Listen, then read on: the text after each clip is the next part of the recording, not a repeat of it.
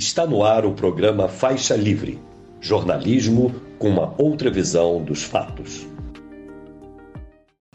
Olá, bom dia. Bom dia a você que está conosco nesta quarta-feira, 16 de agosto do ano de 2023, em mais uma edição do programa Faixa Livre.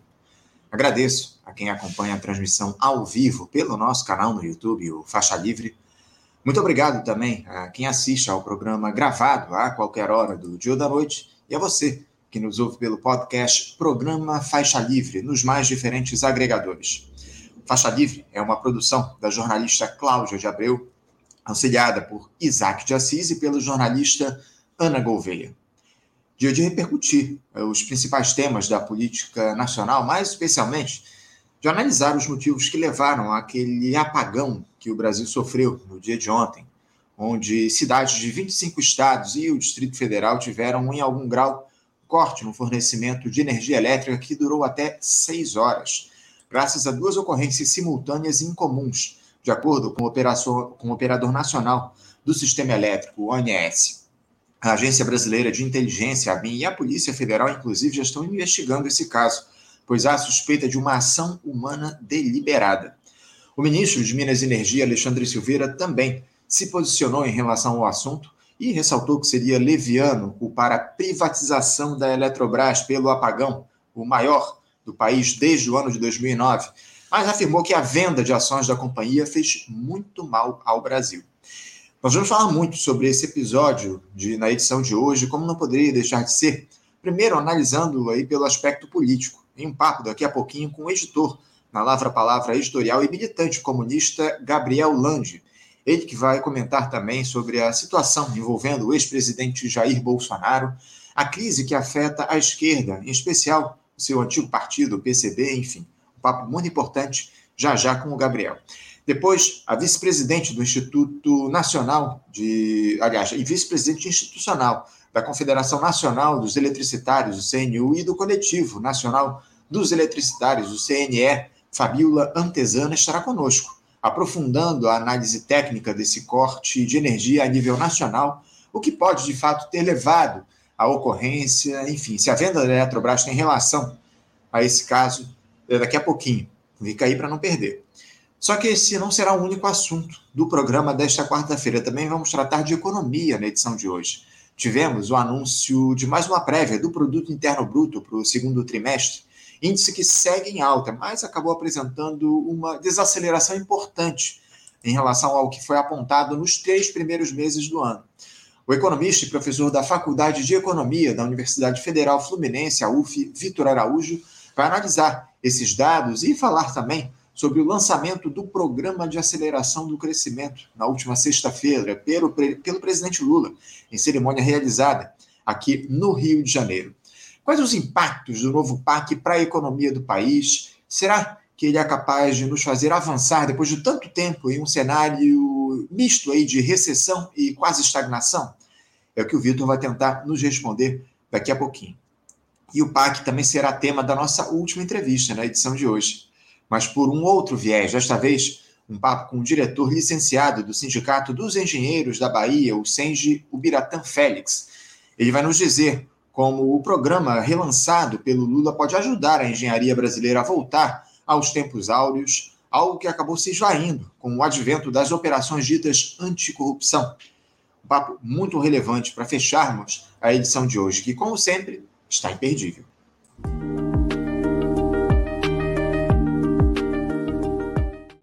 Bom, gente, como eu citei aqui, eu vou cumprimentar do outro lado da tela o nosso primeiro entrevistado, abrindo a edição de hoje, ele que já nos aguarda, o editor na Lavra Palavra editorial e militante comunista Gabriel Lande.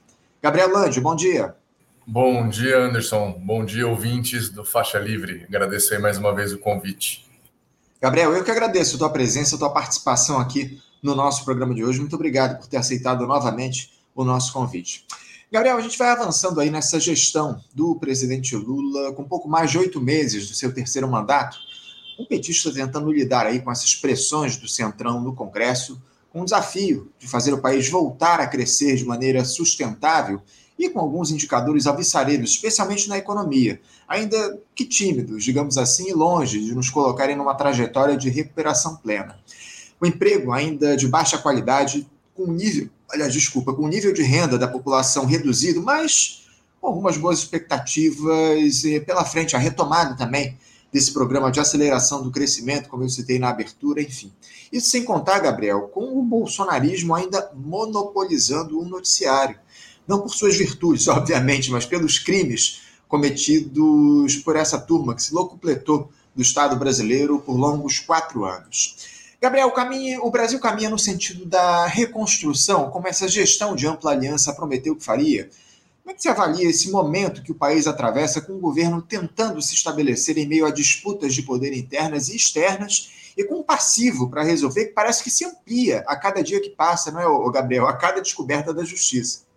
Olha, Anderson, eu acho que a gente tem, né, se a gente olha, por exemplo, os indicadores da geração de emprego no último período e as projeções que os especialistas do mercado fazem, né, em torno dessas possibilidades, a gente vê que a palavra tímido é a palavra a ser frisada aí na, na análise toda, né? Que você já apresenta um pouco os elementos.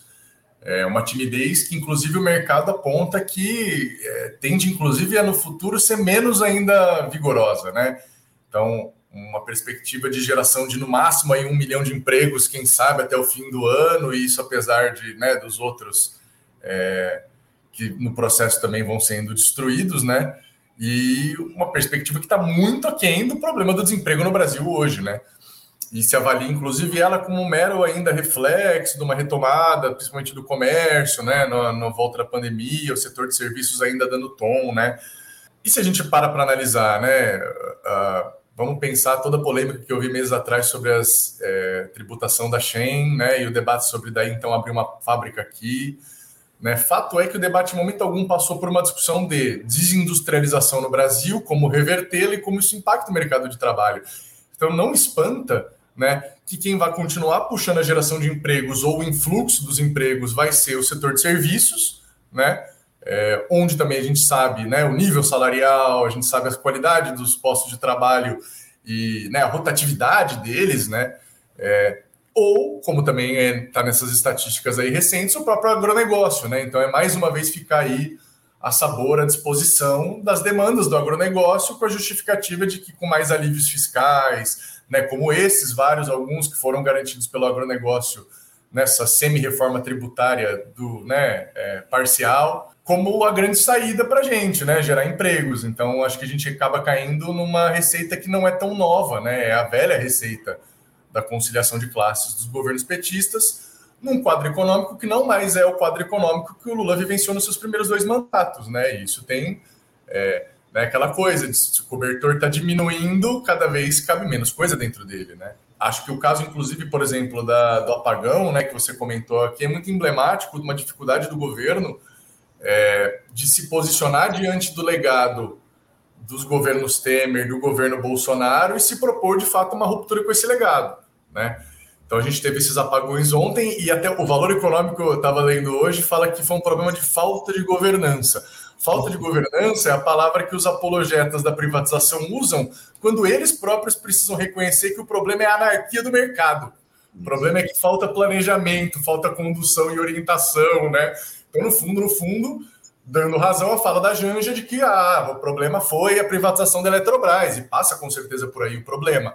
Mas daí a pergunta que fica é: ok, foi esse o problema, o que, que o governo federal está fazendo para reverter não só essa privatização, mas diversas outras do setor energético, que abrange também a Petrobras, né?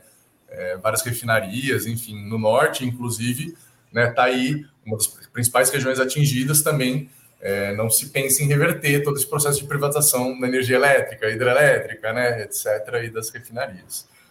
Então, me parece que é um quadro onde o governo vê o problema, mas não, não, não sabe que os meios para enfrentá-lo vai ser pisar no calo de um lado desse acordão que eles estabeleceram e não está disposto a isso, né? Parece que a contradição só vai se aprofundando. Pois é, né? Essa é a grande questão, não é, Gabriel? Se o governo está disposto a enfrentar esses desafios estão colocados, porque, acima de tudo, para que se enfrente todo esse cenário, é preciso, como você citou, o governo pise nos calos aí desse pessoal. A gente vai tratar, inclusive, disso daqui a pouquinho, Gabriel. Mas eu queria te questionar antes a respeito desse novo escândalo envolvendo o Jair Bolsonaro, enfim, essa turma aí que está no entorno do ex-capitão. Você acha que isso tende, Gabriel, a ampliar de alguma forma a rejeição à extrema-direita, aqui no nosso país. Como é que esse caso, esse episódio envolvendo as peças comercializadas ilegalmente pelo ex-capitão, como é que esse episódio pode afetar o capital político desse pessoal, dessa turma, desses extremistas aí que avançaram muito ao longo dos últimos anos aqui no país, Gabriel?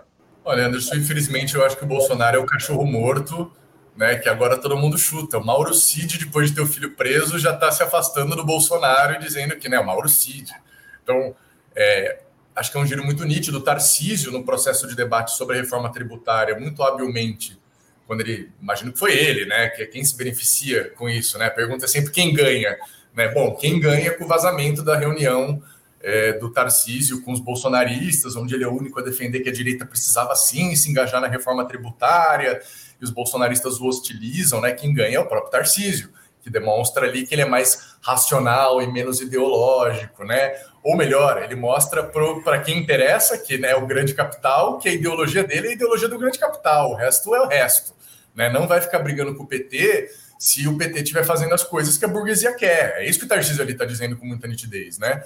E que a postura da direita ao ver dele deve ser mais essa do que um confronto é, geral, né? E acho que ele, Zema, né, outros atores começam já a se movimentar com muita nitidez para ser os herdeiros desse espólio do, do Bolsonaro, que é dado como carta fora, fora do baralho.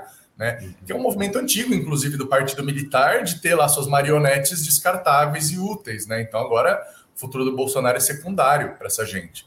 Então, acho que a esquerda erra, por exemplo, muito aqui em São Paulo, de não estar tá promovendo uma campanha intensa contra o Tarcísio, para já no processo dos absurdos que ele promove como governador, né, elevar a compreensão da população, inviabilizando, fechando a via para ele ser um dos herdeiros é, desse espólio político, né? Mesma coisa em Minas Gerais, né? É, embora eu acho que lá até está mais avançada né, a, a, tensão com o Zema, por ser justamente também um mandato mais antigo, então tem um acúmulo já de uma luta contra ele. Né? Mas aqui São Paulo está muito incipiente, apesar da, do show de horrores do Tarcísio na educação, na saúde, no trato com problema das pessoas em situação de rua, enfim, né? Aí é, é o leque infinito é, de onde o cara erra. Mas eu acho que também é importante a gente pensar, Anderson, aí para concluir sobre esse ponto, que é, é, muito conveniente do ponto de vista da política, né, o papel que o Bolsonaro cumpre hoje como esse catalisador do tudo que é de ruim, né, e o grande mal. Até porque o problema do fascismo, né, se a gente para pensar o problema da extrema-direita, ele não é um problema de figuras pessoais e do seu carisma, né, é um problema da falta de alternativa que, a, que amplas massas oprimidas não veem no sistema, né, e o nível baixo de instrução política, de organização política dessas massas. Então, o primeiro demagogo que se aparece como antissistema num momento de descrédito da política parlamentar, liberal, por sua corrupção, por, por não resolver a vida das pessoas, esses demagogos aí são ouvidos por muita gente. Né? E o único modo da gente oferecer uma resposta a isso é justamente confrontando tudo aquilo que o governo não quer confrontar. Então, se a esquerda se coloca né, a reboque de um projeto como esse do governo petista, né, que é um projeto de não pisar no calo dos poderosos, e só quem tenta na retórica se apresentar como antissistema contra tudo que está aí é extrema-direita, a gente tem um problema grave, né? Por isso que é, eu e vários desses camaradas é, que viemos sendo expulsos do PCB, né? Vamos discutir isso mais para frente. Temos debatido muito a importância de um partido comunista que se coloque como uma oposição de esquerda, para que esse monopólio da crítica ao governo não fique na mão da extrema direita. Isso é uma, isso é uma irresponsabilidade e isso pode trazer de volta a força do fascismo, né? Porém, uma parte da esquerda enorme pensa de outro jeito, né? Pensa que ah, não podemos bater no governo porque isso fortalece o fascismo, né? É, acho que, francamente, né, é uma ilusão muito grande por pensar que se a gente não fizer nada aí não vai fortalecer o fascismo. Pelo contrário, o fascismo tem todos esses meios econômicos, tem a conivência, a leniência da grande imprensa, tem o poder do senso comum ao seu lado, né? O que a gente melhor pode fazer para combater essa alternativa é mostrar que sim, tem uma outra alternativa crítica ao petismo, e quem tem críticas ao petismo e críticas ao bolsonarismo, devia conhecer os comunistas, né? É, acho que é um pouco essa nossa tarefa. Não, é, esse é o detalhe. Eu tenho citado muito isso aqui ao longo dos últimos tempos no programa, o, o, Gabriel. A gente não pode, acima de tudo, deixar de fazer, de perder. A gente não pode perder o horizonte da crítica nesse quadro. Claro, difícil que está colocado sob o argumento aí de que vai estar se fortalecendo a extrema-direita, enfim, é muito importante que a esquerda atue nesse sentido de fortalecer, acima de tudo, o cenário da crítica. Eu, como nosso, ó, eu tenho um comentário aqui do Rodrigo Builê, nosso espectador, ele diz aqui, ó, é lamentável que não se condene o Bolsonaro fazendo a luta política contra a extrema-direita. Vai em cana apenas como um ladrão de joias. Eu acho que esse é o detalhe, né, o, o Gabriel? A gente precisa, acima de tudo, mostrar o que, que representa, de fato, o Jair Bolsonaro e toda essa turma, não? Não, e o crime dele, no caso dessas joias, é irrisório diante de todo o prejuízo econômico, material para a vida de centenas de milhares de pessoas que representou o governo Jair Bolsonaro, né? É, e eu acho que, que a esquerda está um pouco perdida nesse caso, porque a gente até, né, a palavra de ordem brotou até espontaneamente na massa, sem anistia. Só que o sem anistia é uma palavra de ordem que ela não indica muito nada. Tanto que daí você começa a ouvir as falas depois, é ah, a pauta do sem anistia. Porque, de fato, o que, que o sem anistia quer dizer, né? Se nem bem um processo havia ainda na época contra ele, que dirá uma condenação, que dirá uma anistia, né? No fundo, sem anistia quer dizer, né? Vamos ser jacobino nas nossas consequências, quer dizer mão firme contra essa gente, né? É uma exigência de punições. Mas como essas punições dependem hoje de uma justiça que a gente sabe, né? Tanto é essa justiça aí, que é a mesma justiça que ataca o bolsonarismo, também ataca o piso da enfermagem, também ataca os trabalhadores, né? É, e a gente não consegue pensar, formular palavras de ordem próprias que pensem como é que a gente pode incidir nessa luta contra o fascismo, sem só apelar para o judiciário, apelar para a Polícia Federal, apelar para essas instituições que todas tiveram laços e vínculos com esse processo de ascensão do bolsonarismo, né?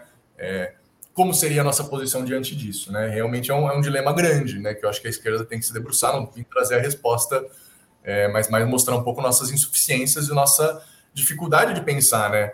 Como combater essa extrema-direita. Sem dúvida, sem dúvida alguma, muito bem colocado. Agora, o, Gabriel, uma eventual prisão do, do Jair Bolsonaro, ela pode de alguma forma ter um efeito disciplinador, didático, digamos assim, nesse momento que o país atravessa de reconstrução das bases de uma democracia de caráter burguês, para que a gente possa superar o bolsonarismo. Você, você vê como essencial que o seu principal representante seja encarcerado? Como é que você coloca essa questão?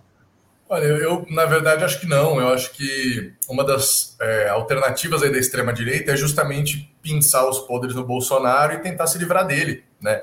Então, na verdade, acho que essa condenação dele, por mais que ela seja necessária, né, um dos efeitos políticos negativos dela vai ser um sentimento de que o pior já foi, de que ah, eu, eu, e, e, é uma narrativa muito né, é, presente na análise, até se a gente pegar para analisar o nazismo, né?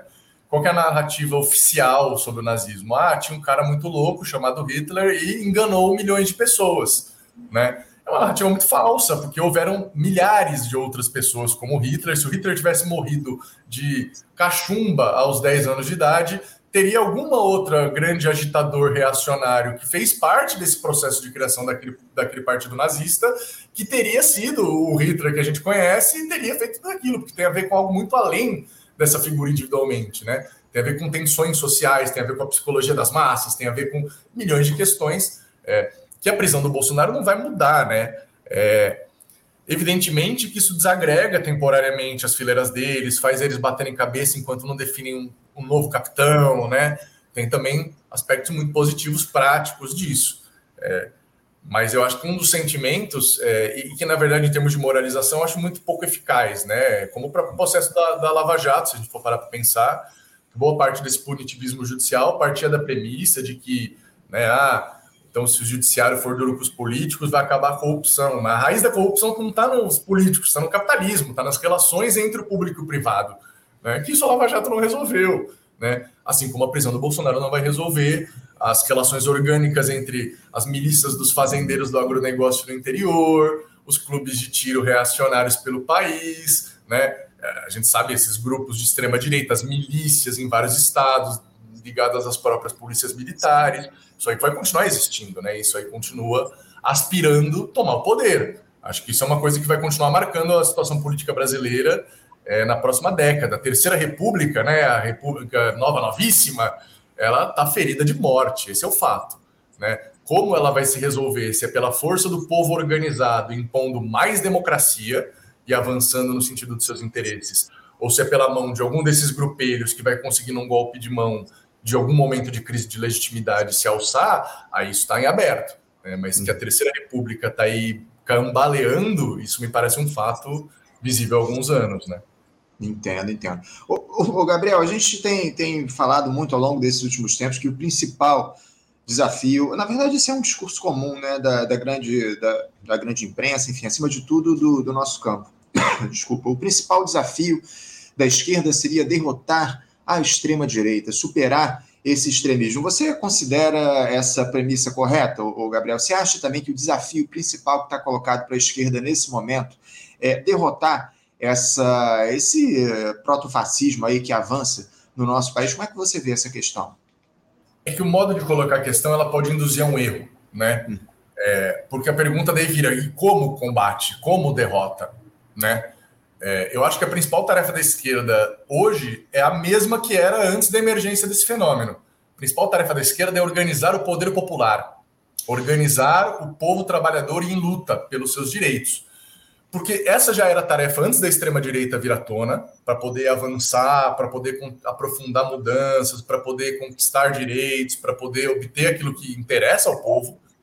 E continua sendo a, a principal alternativa, porque é de fato o único meio de combater a extrema-direita na raiz. Né? Esse método de combater algumas lideranças, fazer alianças amplas com os liberais, que na verdade foram que trouxeram a gente para esse buraco. As alianças amplas foram aquelas onde o Bolsonaro era da base aliada do governo Lula. Né? Então, a, o receituário que a esquerda tem concebido tem justificado. Não, a gente está agindo recuado, a gente está fazendo alianças mais amplas, porque agora é para combater a extrema-direita. Antes era para outra coisa, já estava fazendo isso. Né? E isso foi justamente o que nos trouxe aqui. Então, quando coloca o problema descolado, né, é, porque parece que o fascismo é um fenômeno independente do capitalismo, independente da crise do capitalismo, que tem se expressado no mundo inteiro com retirada de direitos previdenciários e trabalhistas, intensificação do militarismo, tanto internamente dentro das sociedades quanto para fora com as guerras, né? Esses todos são fenômenos que estão conectados à crise do capitalismo e a emergência da extrema direita tem tudo a ver com isso, né? Então, a extrema direita continuará se fortalecendo a menos que ela seja derrotada junto com aquilo que dá base a ela, né? Não vejo um quadro da gente conseguir, essa acho que é a maior ilusão hoje na esquerda, ah, a gente derrota o fascismo sem derrotar o capitalismo e retoma o período de legalidade democrática longevo, duradouro, de um sem, sem um capitalismo mais humanizado sem fascismo. Isso não está no horizonte da humanidade em lugar nenhum do mundo, né? É, então acho que é um ponto essa chave do problema. A tarefa segue sendo a mesma porque mesmo nessa nova situação é ainda a única coisa que pode responder, né? É, e acho que a experiência, por exemplo, aqui no Brasil, a gente tem alguns casos, um caso emblemático, né, interessante, que é a história da revoada das galinhas verdes. Né? Se a gente analisa o fascismo no mundo e pensa ah, onde ele foi derrotado e como, existem duas possibilidades mais nítidas. Uma possibilidade é o fascismo chega no poder e depois de chegar no poder ele é derrotado. É derrotado uma guerra mundial, é derrotado por uma insurreição popular, é derrotado, enfim, existe esse caminho histórico o outro caminho histórico que é em que lugares o fascismo começou a se fortalecer e daí foi bloqueado antes de conseguir chegar ao poder. E esses casos são raros, mas tem uhum. dois exemplos bons muito parecidos. Um é aqui do Brasil, outro da Inglaterra. Né? A Revoada das Galinhas Verdes é um episódio emblemático, porque quando os integralistas organizam o protesto deles, o que, que o fascista tem? Né? O fascista tem essa demagogia da violência, essa apologia do que a gente é fodão e forte, vai com a mão firme, tal. A Revolta das Galinhas Verdes é um episódio no qual os integralistas organizam um protesto na Praça da Sé. Uma massa de sindicalistas comunistas, anarquistas, trotskistas se organiza para confrontá-los, dispersa o protesto deles na bala, na, na, na porrada, né? E depois nunca mais se ouve falar de integralismo como uma força de massas, porque ele é desmoralizado no terreno onde ele tem a segurança, e mais que a segurança retórica da demagogia deles, né? É o único caminho deles para o poder, é a intensificação dessa violência, a intimidação dos outros, né? Ano passado tinha gente com medo de fazer campanha por medo de apanhar deles. Então, eles já com o terror deles, eles conseguem, mesmo antes de tirar a democracia da gente, já fazer a gente abrir mão do exercício dela, né? Então, a gente precisa derrotar eles nesse terreno, desmoralizar eles nesse terreno. Por isso que a experiência da revolta das galinhas verdes é importante. Na Inglaterra é a mesma coisa. A Batalha de Cable Street também é um exemplo muito parecido do movimento sindical se organizando, confrontando um protesto fascista, quebrando palco, os caras saindo na mão, e a desmoralização deles é tão grande nesse terreno que aquele terror que eles infundiam, aquele medo e, e, do lado deles aquele vigor crescente de se ver avançando e os outros intimidados com eles, se esvai, né? Não estou propondo, até porque eles não estão mobilizados como está hoje no Brasil, não estou propondo nenhuma loucura aqui. Estou dizendo que é para a gente analisar historicamente o que, que deu certo, né? Sem dúvida, sem dúvida, muito bem colocado. Gabriel, eu queria mudar um pouquinho de assunto, é, porque eu estava lendo ontem com mais profundidade a respeito desse novo programa de aceleração do crescimento, o PAC, né, que foi lançado na última sexta-feira e que prevê investimentos na casa de 1,7 trilhão de reais ao longo dos próximos 10 anos em nove eixos. Me chamou muito a atenção, o, o Gabriel, o que o setor de defesa aqui no nosso país tem uma previsão de dispêndio de recursos maior que saúde e educação nesse novo PAC. São 53 bilhões de reais para a defesa, enquanto a educação terá 45 bilhões e saúde deve receber investimentos na casa dos 31 bilhões de reais.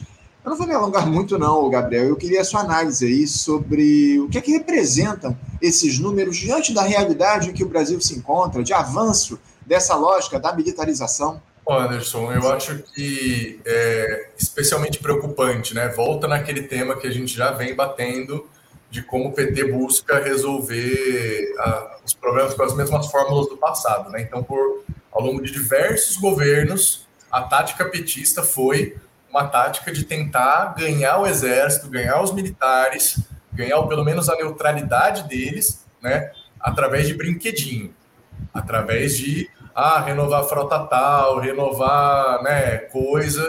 Só que enquanto isso, em paralelo, a privatização da Embraer está aí sem reversão. Né? As privatizações, inclusive da indústria militar no Vale do Paraíba, também estão aí sem qualquer perspectiva de reversão. Né? Então, de novo, né, me parece uma, uma tentativa de é, sinalizar para os militares de que, olha, não, não vamos boicotar vocês, pelo contrário, vamos continuar dando dinheiro para vocês fazerem suas coisas, né? E que tende a sair pela culatra, porque, de novo, vai ser uma grande fonte né, dessa gente se locupletar em cima da, né, do recurso público, do patrimônio público, e sabe lá o que fazer de verdade com esse dinheiro, né? Eu acho que esse também é o, o que fica na, no plano de fundo, né? De fato, qual que, é, qual que é a necessidade disso e qual que é a destinação disso, se não uma guerra interna crescente contra a população, né? Ou ter uma perspectiva aí de curto prazo do Brasil se engajar numa guerra fora do país, né? Então também vamos dar um passo atrás, se não é para agradar, se não é para né, granjear apoio entre os militares de verdade, qual que é o sentido? O que está em jogo aí? Sem dúvida, sem dúvida, muito bem colocado. É importante a gente trazer essa questão, o Gabriel, ainda mais nesse, nesse cenário que está colocado, e especialmente no que diz respeito ao fato de saúde e educação terem perdido muito, muitos recursos ao longo desses últimos anos por conta dessas políticas de essas regras fiscais aí que foram adotadas, especialmente que diz respeito ao teto de gastos, né? A gente observou ao longo desses últimos tempos uma redução nos investimentos públicos nesses setores por conta justamente da, da, da do, teto de gastos, enfim, que agora o governo está lutando para derrubar e colocando no lugar um, algo muito semelhante, né? o novo arcabouço fiscal, que é, sem dúvida alguma, também um, um, um torniquete para o investimento público. Esse aqui é o grande detalhe, ainda que o governo tente vender aí como a melhor solução para o momento está colocado. Enfim, Gabriel, ainda falando sobre essa gestão Lula, uh, esses desencontros com o Centrão, com impasses aí na nomeação de representantes do PP e do Republicanos em ministério, algo que tem aí afetado diretamente a agenda política desse governo. O arcabouço fiscal que eu citei aqui, ainda não foi à votação lá na Câmara dos Deputados, porque o Arthur Lira está segurando essa matéria, aguardando uma postura do petista na nomeação desses políticos. É claro que o Lula virou refém do Arthur Lira, tanto que ele já admitiu recentemente, mais uma vez, na verdade, que o governo precisa muito mais do Congresso do que o contrário. Em quadro, Gabriel, onde quem dá as cartas é o presidente da Câmara, como é que o executivo pode atuar para governar em prol dos interesses populares e não de um Congresso que representa a alta burguesia do país? E outra, há interesse dessa gestão, de fato, da busca pela governabilidade através de outras premissas? Pois, é, eu acho que é por aí, Anderson. É, você já dá um pouco o tom no fim da, da única saída possível, né? Porque nesse jogo de cartas marcadas, é, que né, a gente sabe qual é a maioria do Congresso Nacional. A gente tem quantos trabalhadores no Congresso Nacional e quantos empresários no Congresso Nacional, né? Tem aí mais de 50% do Congresso Nacional são empresários, né? Então a desproporção da representação dos grupos sociais é muito evidente né, no Congresso Nacional. É, a única alternativa, né, e, e, uma alternativa que não é nem, eu não vou nem dar a resposta que eu gostaria, que é a revolução socialista, o povo se organizar e pôr abaixo esse, essa forma de governar, isso seria a, a solução ideal, né? Mas até no quadro do reformismo, do quadro de um governo que não se pretende organizar uma insurreição, fazer uma revolução, e sim, meramente, né, promover reformas que ele reconhece, que tem resistência dos poderosos, é olhar para a Colômbia agora, o que, que o Petro está fazendo. É olhar o que foi o processo na Venezuela, na Bolívia, no Equador até, com seus limites, né? É, então, é uma opção do, do, petismo, e sempre foi uma opção do petismo, é, talvez marcado pela intelectualidade uspiana, né? esse antipopulismo de princípio. Então, para o petismo é inconcebível pensar a política institucional fora do quadro institucional, apelando para o povo. Porque o povo é o ator que falta, né? Todo o poder emana dele, está lá na tal da primeira linha, mas ele exerce esperando a cada dois anos para votar, né? O único jeito. E aí tem as fórmulas históricas, né? Vamos pensar a constituinte, a constituinte, a esquerda, e eu estou sendo bem generoso nessa esquerda, né? Eu estou pensando aí não só o PT, o PCB da época, que Deus me livre, o PSB, é o PDT, então vamos ser bem generosos nessa caracterização de esquerda aí. Não dava 10% da Assembleia Nacional Constituinte. Ora, como foi possível que com 10% da Assembleia Nacional Constituinte a gente conseguisse um SUS? Como foi possível que conseguisse a função social da propriedade, a reforma agrária? A gente sabe todos os dilemas da aplicação desses dispositivos depois. Será regulado por lei complementar, né? Joga para resolver depois. Mas fato é que isso tudo foi obtido porque, para além da correlação de forças na instituição, existia uma ampla mobilização social que fazia pressão, inclusive, pelos deputados sobre os deputados de direita, os liberais, os oportunistas, aqueles que são contra o SUS. Por ele seria tudo privado. Mas será que vale a pena eu não me reeleger indo contra isso? Então, a gente sabe que a pressão popular é a única forma de reverter uma correlação de forças institucional que já é desfavorável, né? Apesar do Lula várias vezes dizer não, vocês precisam se mobilizar porque só assim vai pressionar e vai avançar, Fato é que não há nenhum chamado para a população. E a própria tática toda do petismo, ela, ela separa essas coisas. Então, vou dar um exemplo bem nítido. A reforma tributária. A reforma tributária foi separada em dois pacotes. Um primeiro pacote, que era tudo que os empresários queriam, a reforma do, dos tributos sobre consumo, mantendo o peso maior da tributação indireta sobre consumo do que a direta sobre rendimentos, ou seja, já o projeto já é desfavorável, porque ela não bota tudo num debate geral de uma reforma que vai aumentar o peso do, do, imposto sobre os mais ricos, diminuir sobre os mais pobres, diminuir sobre o consumo, aumentar sobre o rendimento. Né? Vira duas coisas separadas. Aí primeiro você faz tudo o que eles querem, que é a tal da simplificação tributária, tão pedida aí para a burguesia há muito tempo. Aí depois, num outro momento, a gente vai debater os, a parte difícil. E agora, tanto que já recuaram, já falaram que vão deixar para um novo momento o debate sobre a tributação é, de grandes rendimentos, né? Porque o óbvio era que essas duas coisas precisavam ser condicionadas para no mínimo, se você é um reformista conciliador, você ser esperto e você dizer: olha, tenho algo aqui que eu posso entregar que vocês querem, mas tem algo aqui que eu exijo. E daí, óbvio que também eles diriam: não, o preço é muito alto, né? E daí é preciso apelar à população.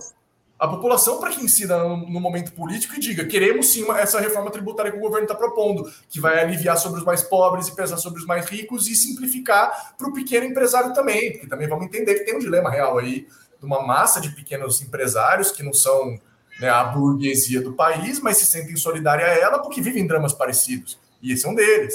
Também não vão uhum. menosprezar isso, né? Mas acho que a intenção já mostra muito claramente que ah, primeiro a gente dá o que eles querem, depois a gente dá um tiro na água e, e para fora que pelo menos tentou, né? Parece que era isso o plano. Claro, não, o, o problema, Gabriel, eu costumo dizer que não se apelou à população nem pelo fora Bolsonaro, esse é o grande detalhe que está colocado, né?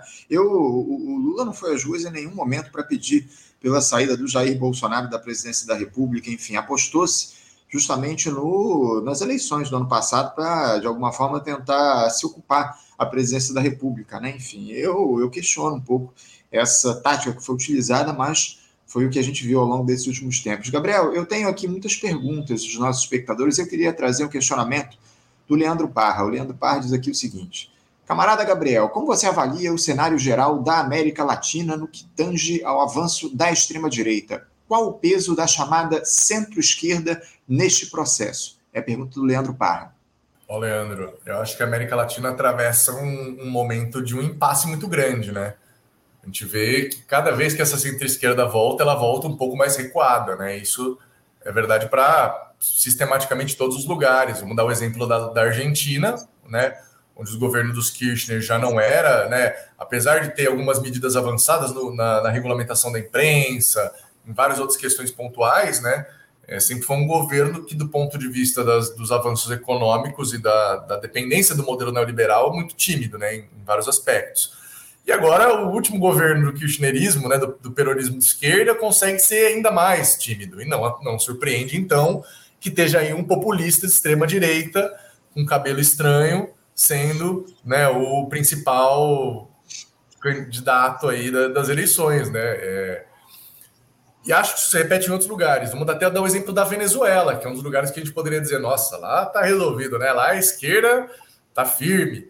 E na real, na real, a Venezuela atravessa problemas graves, porque o Maduro, primeiro, tem um perfil já muito diferente do Chaves em vários aspectos, já tentou várias saídas de conciliação por cima, e desde que o começo da guerra da Ucrânia, os Estados Unidos sinalizou para a Venezuela que, olha, vamos suspender um pouco as, as sanções, porque agora a gente precisa mais do petróleo de vocês, o governo tem buscado reatar relações com setores crescentes da burguesia nacional e internacional. Né? Tanto que parte desse processo está sendo a perseguição pelo governo do, do Maduro, do PSUV, do Partido Comunista da Venezuela, né? que é um partido que no seu último congresso aprovou uma linha de oposição ao governo.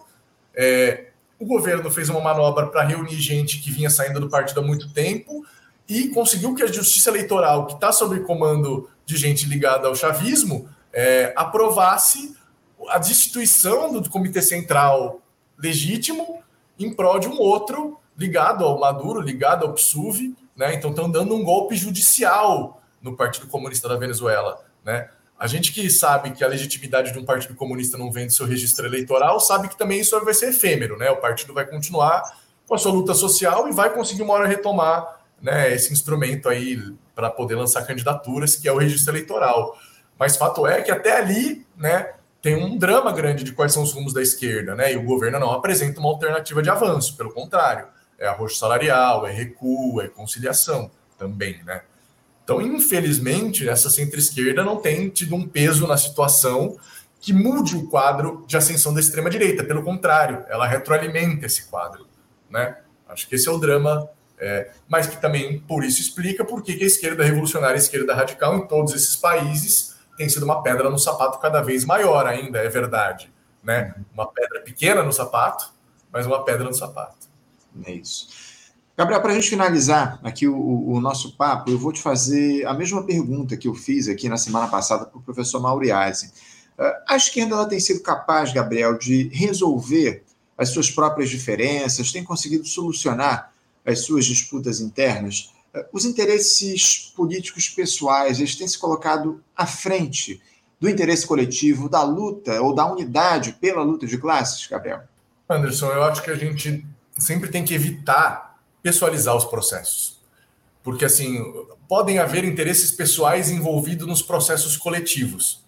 Mas o que importa é pensar de que modo que esse interesse pessoal conflui com o interesse de uma coletividade e por isso a representa, e por isso é reconhecido por ela. Então, se a gente fica focando nas figuras e, e entrando nessa picuinha de né, pessoalizante, a gente vê a árvore e perde a floresta. Né?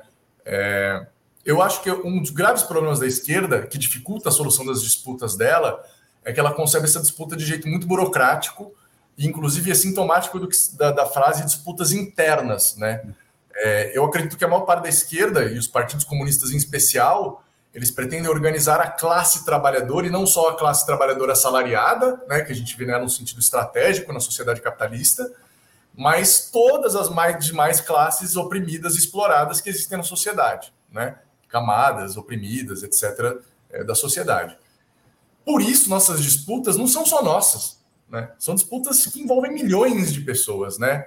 É, o Lenin costumava dizer que só as pessoas de visão acanhada e com medo de que as amplas massas participam, participem da política, só essas pessoas podem ter medo das polêmicas da esquerda indo para fora, uhum. né? Parafraseando a Helene, né? Das polêmicas da imprensa operária, ele fala. Porque de fato os nossos problemas não são problemas só nossos. E quanto mais as trabalhadoras, os trabalhadores conscientes souberem de quais são as nossas divergências e tomarem uma opinião, eles próprios, elas próprias, sobre essas nossas diferenças, mais rápido a gente resolve elas, mais gente a gente envolve. Mais as nossas divergências não viram só um processo fratricida que não leva a nada, e sim viram um processo educativo. Porque ao permitir que as pessoas vejam as diferentes posições que tem na esquerda, permite que elas se instruam, se eduquem, reflitam, formem sua própria opinião. Então, na verdade, eu acho que toda é, divergência tem que ser tratada com a maior luz do dia possível e não como algo interno, ai meu Deus, porque é justamente tratar assim que vai fazendo as coisas coagularem, chegarem a pontos insustentáveis e explodirem. Né? Se a gente trata com um melindre, a gente ninguém é de açúcar. Vamos debater política. Se a gente, né, a gente tanto fala em democracia, se a gente não quer é capaz de quebrar o pau entre nós e seguir unido lutando no dia seguinte, né? Então, a, palavra de ordem da democracia tem problemas aí, porque a democracia implica diversidade, implica divergência, implica choque de ideias, implica até alguns ânimos exaltados. Depois a gente é, né, faz as autocríticas devidas quando a pessoalização leva a excessos. Mas fato é que eu acho isso positivo mais do que negativo, sabe? Gabriel Lante, eu quero agradecer muito a tua participação com a gente aqui no programa de hoje. Muito obrigado por você se dispor a fazer esse papo importante com a gente aqui abrindo a edição desta quarta-feira do Faixa Livre. Eu desejo a você um ótimo dia de trabalho. Deixo aqui um abraço forte de toda a equipe do nosso programa. Obrigado, Anderson. Agradeço para você aí, para toda a equipe, para as ouvintes, para os ouvintes. Um forte abraço, bons debates. Obrigado, Gabriel. Um abraço forte. Até a próxima.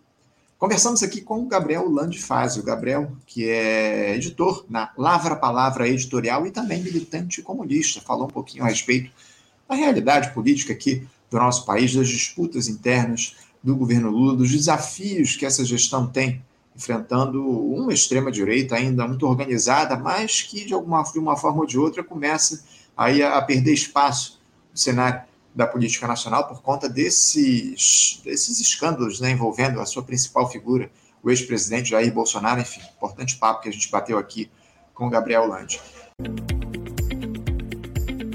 Você, ouvinte do Faixa Livre, pode ajudar a mantê-lo no ar faça sua contribuição diretamente na conta do Banco Itaú. Agência 6157. Conta corrente 99360, dígito 8. Esta conta encontra-se em nome do Sindicato dos Professores do Município do Rio de Janeiro e região, o Simpro Rio, uma das nossas entidades patrocinadoras, mas seus recursos são destinados exclusivamente para o financiamento do nosso programa. Você pode fazer sua doação de qualquer valor, utilizando também a nossa chave Pix, que é ouvinte@programafaixalivre.com.br. Sua contribuição é fundamental para a manutenção desta trincheira progressista no ar.